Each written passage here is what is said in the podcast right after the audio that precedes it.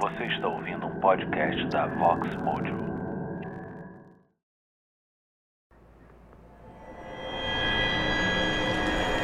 Olá! O conteúdo deste podcast é de teor sensível e pode causar gatilhos psicológicos. Para que sua experiência seja completa e você possa desfrutar de maior imersão, utilize seus fones de ouvido a partir daqui. Aproveite o episódio.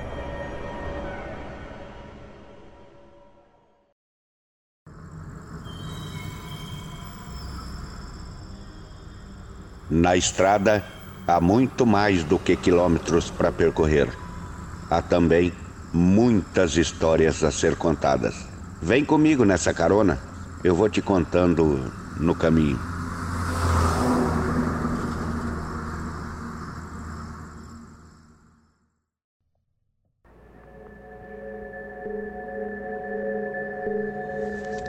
Então, é, nós vinha vindo, né, é, na beira do carreador. Era mata, fechada. E a né? mata fechada, né? Aí é um ruivo, aquele ruivo assim, a gente, né, a gente se assustamos, né? nós- Você e seus dois irmãos. É, eu e meus dois irmãos, né? Se assustamos, né? E começamos a andar e aquele negócio parece que começou, aquele, aquele barulho começou a nos acompanhar Dentro do mato. dentro do mato. É. Aí, quando é, a gente é, começou a correr, nós ficamos com medo, como começamos a correr, aquele bicho pulou na nossa frente. Meu pai. Aí nós já saímos, cada um saiu. Aí nós fomos, é, fomos correndo dentro do mato, um caiu, um irmão caiu pro lado, outro caiu pro outro. E aí a gente ficou ali, né? E aquele bicho ficou lá nos observando. É, nos E observando, olho é, olhando, a gente, a gente, ficou ali com medo de, de se movimentar até amanhecer o dia. Aí a gente chamava os outros irmãos, para o irmão para vir pro nosso lado e ele com medo. Aí quando amanheceu o dia, começou a clarear, o bicho saiu andando, né? Com um cafezinho meio baixo assim, com Duas pegadas. com duas pegadas, assim, por causa do sereno, a terra molhada, né? Então aparecia duas pegadas.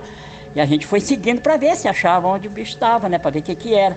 E quando chegou mais na frente, aumentou. Em vez de ter duas pegadas, era quatro. Aí É. a gente Rapaz. ah, ficamos, não conseguimos ver nada daí. E o casamento tava gostoso? Ah, o casamento tava- até, até aí tava, depois o negócio ficou ruim, né? Porque o susto que a gente levou, a gente não sabe nem o que que era, nem nada, né? Rapaz do céu. Obrigado.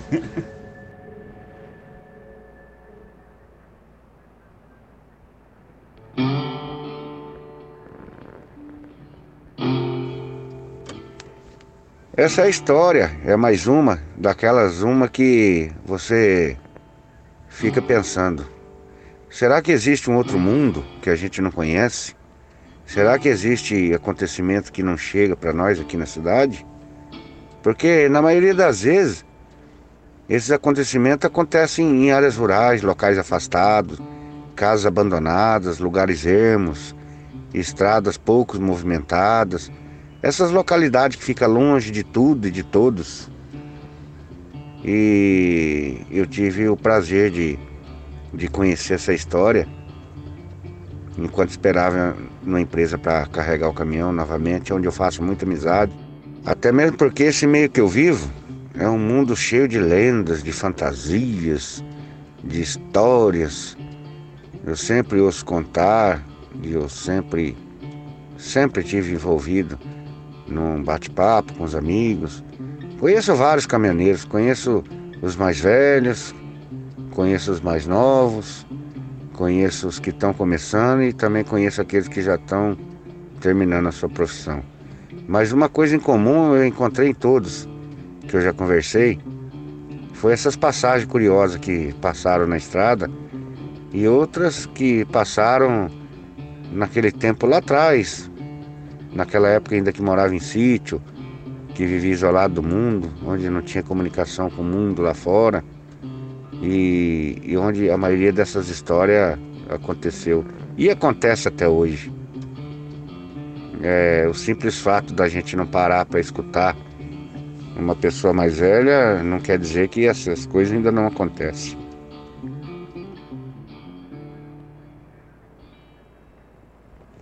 Nessa ocasião eu conheci o seu Lira, um senhor muito simpático, uma pessoa muito humilde, e, e a gente conversando sobre lendas e sobre acontecimentos e claro que eu sou bem curioso nesses assuntos. Perguntei para ele, seu Lira, o senhor não tem um caos para me contar de uma passagem que o senhor teve relacionada a essa, é, é, essas histórias que o povo conta e que a gente já vivenciou muitas vezes, eu particularmente já. Ele parou um pouquinho, pôs a mão no queixo, ficou lembrando e falou para mim: Eu tenho sim, Márcio. Eu tenho sim. Eu tenho muitas. Ixi, eu já tenho quase 75 de idade, eu já tenho quase 50 de profissão. E eu já vi muita coisa assim, e já passei por muita coisa. Mas a que mais me marcou foi quando eu morava no sítio, eu ainda era rapaz. Eu e meus dois irmãos. Eu tinha uma irmã também, só que ela era bem mais nova, ela não andava com nós no meio do mato. Ela ficava mais em casa ajudando a minha mãe. E, e eu e meus três irmãos, a gente era quase da mesma idade. A gente andava muito para aquele mato caçando, outras vezes na beira daqueles corgos, daqueles riozinhos. E, e, teve uma ocasião que um vizinho nosso, a filha dele casou, e ali na colônia onde a gente morava, da fazenda, a colônia inteira estava nessa festa. Foi muito gostoso. Pensa no casamento caipira gostoso. Eu e os meus dois irmãos e a minha família toda fomos para lá. A gente fala casamento caipira, mas para nós não tinha nada de caipira, para nós aquilo lá era natural. A gente era caipira, a gente morava no sítio, mas para nós era tudo normal, não existia falar assim, a gente é caipira. A única coisa que existia era entender que a gente era muito simples. O nosso conhecimento sobre agricultura, sobre lavoura, sobre trabalho, sobre o café, sobre tudo, era muito grande. E, e, o pouco que a gente conhecia do mundo lá fora era através de um radinho velho que meu pai tinha. Pegava aquelas rádios gostosas de escutar lá de São Paulo, lá do Rio de Janeiro. Eu adorava escutar esse rádio. Mas era assim, o rádio era uma exclusividade do meu pai. Para ligar o rádio, tinha que estar tá, ele estar tá perto, ele não deixava a gente mexer. Era uma relíquia dele. E a gente escutava aquelas músicas antigas, muito gostoso. A gente a gente ficava muito feliz quando tá, o rádio estava ligado. Até mesmo porque naquela época não tinha televisão, a gente nem conhecia televisão ainda. Acho que a televisão nem tinha chegado no Brasil. E se tinha, só se fosse na casa do pessoal mais rico. O dono da fazenda, acho que ele tinha uma televisão sim. Mas a gente tinha o nosso rádio. Eu lembro certinho do nosso rádio, era um rádio GE, General Elétrico, era válvula ainda. E, e assim, ele estava tocando, de repente a onda sumia, ele ia baixando, daqui a pouco ele voltava. O rádio ele era ainda pilha, a pilha dele era grandona. E então a gente só ligava o rádio quando o pai estava em casa, porque ele não queria que nós gastasse a pilha, mesmo porque a gente sempre foi de poucos recursos. E a pilha não era tão barata. Então a gente escutava todo dia à noite um pouquinho, antes de deitar. Meu pai escutava aqueles programas de rádio, aquelas músicas boas, a gente ficava muito feliz. Tinha algumas histórias no rádio também. Tinha uns, uns dramas no rádio, a gente acompanhava, minha mãe acompanhava uma novela no rádio. Até meu pai ficava bravo, porque o capítulo era comprido. Ele falava lá da, lá da sala, vai acabar com a bateria do meu rádio. A minha mãe, fica quieto, tô escutando aqui. Era muito gostoso. Quanta saudade eu tenho daquele tempo.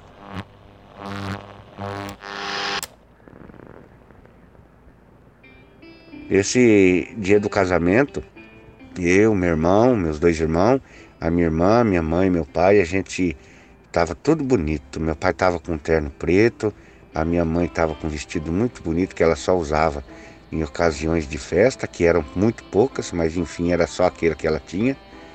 E a gente tava com a nossa roupa de domingo, a roupa que nós usávamos para ir na missa. Era a mesma que a gente usava para ir na festa. Era muito gostoso.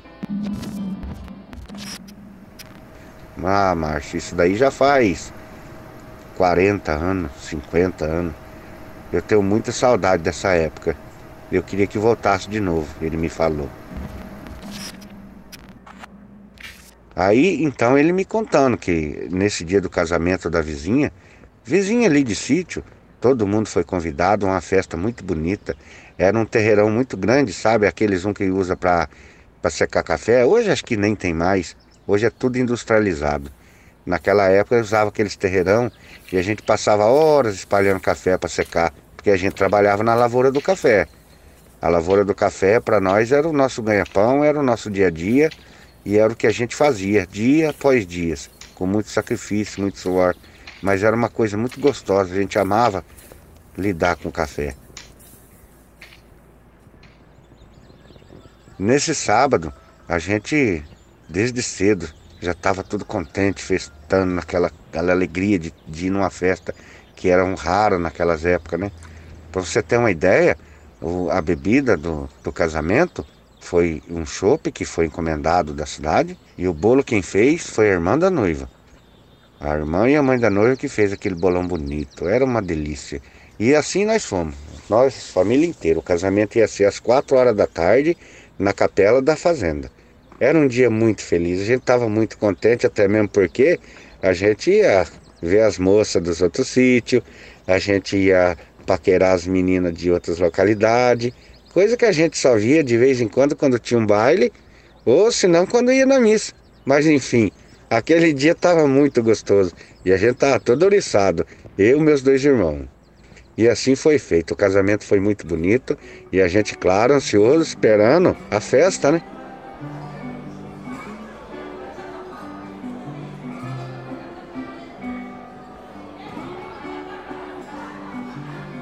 E a gente curtiu aquela festa. Eu e meus dois irmãos fomos os últimos a sair da festa, de tão bom que tava. Eu não sei que hora que era, porque a gente nem relógio tinha. Eu sei que já era muito tarde, porque o sereno já estava muito forte. Tinha uma neblina que caía ali na onde a gente morava, era muito forte. Então a gente já sabia, estava tarde da noite, mas enfim, enquanto estava tendo festa e um show para a gente beber, a gente estava ali festando. Mas chegou uma hora que a gente resolveu ir embora. A gente tinha dançado, a gente tinha festado, a gente tinha comido e a gente tinha bebido pouco, porque não era tanta fartura. O pessoal também era pobre e era pouco os recursos. Enfim, desse sítio onde a gente morava até nesse sítio dava mais ou menos, a gente falava légua naquela época, dava mais ou menos umas duas léguas. Mas enfim, a carroça que a gente tinha, meu pai e minha irmã, foi embora com ela. A gente ficou ali, a gente acabou ficando de a pé. Mas enfim, né, para andar para a gente era, era comum andar grandes distâncias, às vezes para jogar uma bola, às vezes para visitar um amigo em outro sítio. Então isso aí para a gente era comum. Aí resolvemos, eu e meus dois irmãos vim embora. E a gente vem vindo pelo aquele carreador.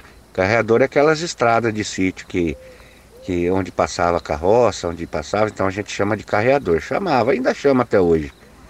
E vem vindo eu e meus irmãos, tudo contente, cantando, festeiro.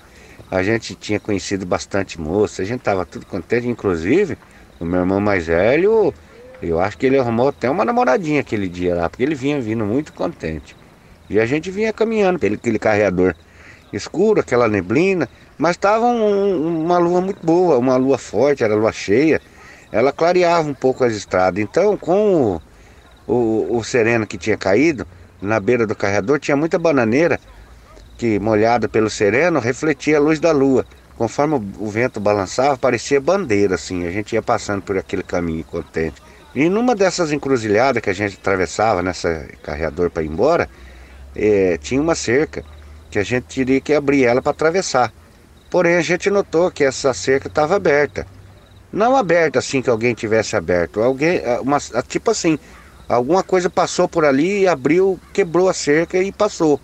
Mas enfim, escuro, a gente, naquela alegria, a gente atravessou aquela, aquela cerca, aquele portão, a gente chama de porteira de arame, né?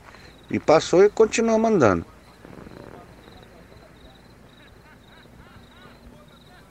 E a gente vinha vindo naquela estrada, e vinha conversando, e vinha cantando, e vinha batendo papo, até que os assuntos acabou. A gente se concentrou em marchar, porque até então a gente já estava muito cansado. Já tinha andado bastante estava muito cansado, a gente queria chegar logo em casa. No outro dia era domingo, a gente podia descansar até um pouco mais tarde, porém ainda estava faltando um bom tanto para chegar em casa e a gente apressou o passo para chegar logo. De repente, a gente escuta alguma coisa se mexer na beira daquele carreador do lado de onde a gente estava. Era, um, era uma mata muito fechada e naquele trecho de mata, mais ou menos de uns 500 metros, a gente atravessava por ela a gente escutou alguma coisa se mexer naquele mato. Como a gente tinha visto que a cerca estava quebrada, eu comentei com meu irmão, falei, algum boi que escapou, algum burro que escapou, tá aí no meio desse mato aí. Porque era um barulho muito forte de alguém, alguma coisa se mexendo naquele mato. Enfim, a gente continua andando. Quando de repente a gente escuta um uivo muito forte. Eu e meu irmão mais velho, a gente parou. O meu irmão mais novo não tinha prestado atenção e continuou caminhando para frente. Eu e meu irmão paramos. E aquele uivo continuou mais uma vez. Aí o meu irmão mais novo escutou e parou também. Ah, logo já bateu o medo, né? A gente nunca tinha escutado uma coisa daquele tipo. Uma, um, um, um uivo a gente nunca tinha ouvido. Hoje eu falo que é uivo porque eu já vi uivo na TV, já escutei, mas naquela época não. Era um uivo muito forte. Tipo, quando maltrata um cachorro, você vê, ele dá aquele uivo de dor, de... E eu e meu irmão ficamos ali, petrificados ali. Assustado o que, que podia ser. Mas enfim, continuamos andando, apressamos o passo, continuamos andando. A gente notou que aquele barulho que a gente tava escutou da primeira vez vinha acompanhando a gente pelo mato. Eu e meu irmão, a gente se assustando, a gente resolveu correr. Eu e meus dois irmãos corremos para atravessar logo aquela faixa de mata, mas enfim aquele barulho continuou do nosso lado, como se estivesse acompanhando a gente. Faltando mais ou menos uns 20 metros para acabar essa faixa de mato, onde o mato era mais alto, essa mata, que daí então vinha uma lavourinha de, de café muito baixinha, dava para a gente ver mais do lado. E faltando uns 20 metros, atravessa na frente da gente uma criatura. Que por ainda está escuro, a gente não sabia o que, que era se era um cachorro ou o que que era. Mas quando a gente se parou assim, aquela criatura deu mais um uivo. Aquilo bastou para a gente entrar para dentro do mato, de medo, correndo. A gente entrou para dentro do mato, eu e meu irmão mais velho entramos de um lado e meu irmão mais novo entrou do outro. Eu comentando com meu irmão, pelo amor de Deus, o que, que é isso? O que, que é isso? O meu irmão sem saber, nem palavra tinha, nem ficou quieto. Ele falou para mim, fica quieto, fica quieto aquela coisa atravessando a estrada, a gente acompanhando conforme a luz do luar vinha batendo, aquela criatura parece que estava meio que molhada, que refletia no pelo dela a luz da lua também. Ela foi passando e rosnando, um rosnado muito forte. Eu e meu irmão conseguia ver do, essa criatura lá de onde a gente estava, mas a gente estava preocupado com o outro meu irmão mais novo, que entrou do outro lado da estrada, no outro lado do mato. E a gente com medo querendo gritar o outro meu irmão mais novo, mas com medo daquela criatura ver a gente. O meu irmão mais velho, ele, coitado, ele conta até hoje para nós e com vergonha que ele chegou a urinar nas calças de medo. Eu também fiquei com bastante medo, mas eu eu me controlei ali. Aquela criatura passou rosnando pela gente. Eu Fui devagarzinho na beira da estradinha, tentando encontrar o meu outro irmão, com medo também. Quando aquela criatura olha para trás, deu para notar aquele olho vermelho. E essa criatura me viu. E ela, quando me viu, ela fez um barulho assim, que até hoje eu não consigo entender e não consigo falar. Não dá para entender se era um rosnado, o que que era. Enfim, eu entrei para dentro do mar de novo. Essa criatura simplesmente continuou andando naquele caminho. Eu sussurrei baixinho. O outro meu irmão, meu irmão chamava Genival. Eu gritei para ele assim, Genival, ô Genival, Genival. Ele gritou de lá, oi, vem pra cá, vem pra cá. Não, eu vou ficar aqui, eu tô com medo. Vem pra cá, vem pra cá. Ele, relutante, ele atravessou e juntou junto com nós. Aí a gente ficou observando aquela, aquela criatura. Ela acabou de passar aquela faixa de mato e entrou para dentro do, do café. Era um café baixo, mas deu para, mesmo no escuro, ainda ver ela caminhando, porque a luz da lua refletia no pelo dessa criatura que a gente imaginava que ela estava molhada. Ela entrou.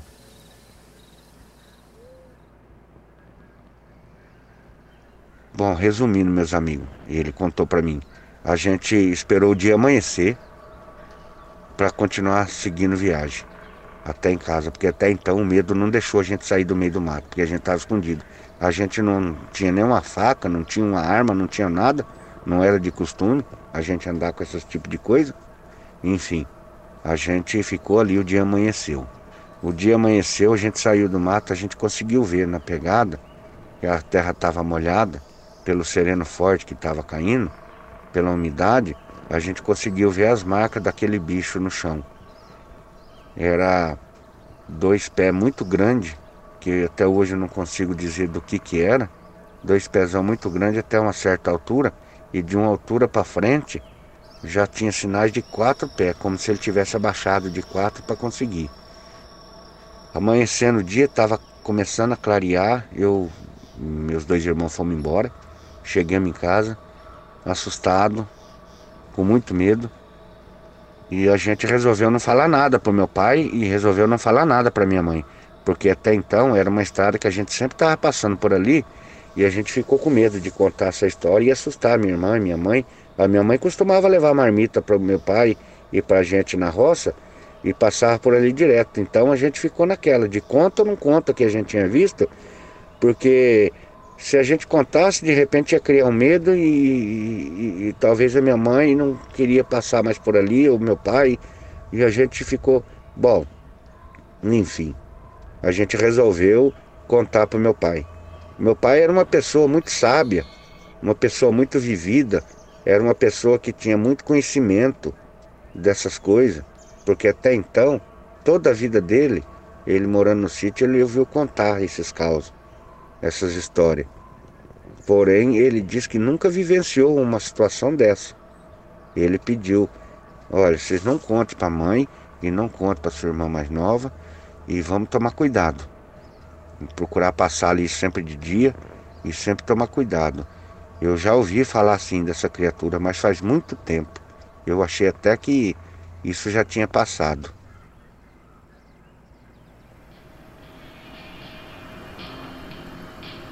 Mas enfim, ele contou toda a história dessa criatura, mas essa história dessa criatura eu vou deixar para contar para vocês numa outra ocasião, porque é uma história muito triste e muito comprida. E eu vou contar para vocês numa outra ocasião. Obrigado, pessoal.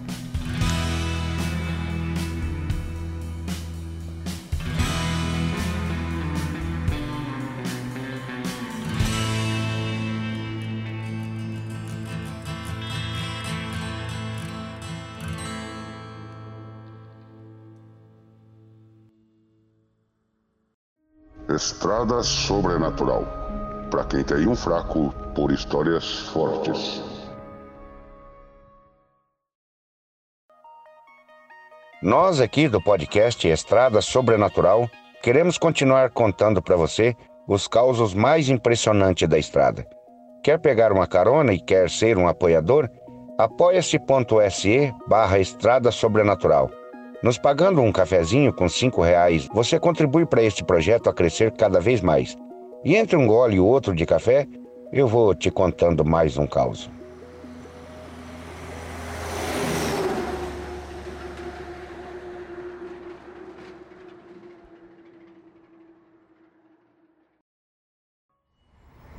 Créditos: Márcio Colcha de Ferro, narração.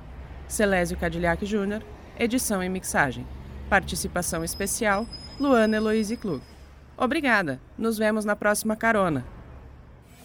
Este podcast é uma produção CCJ Studio.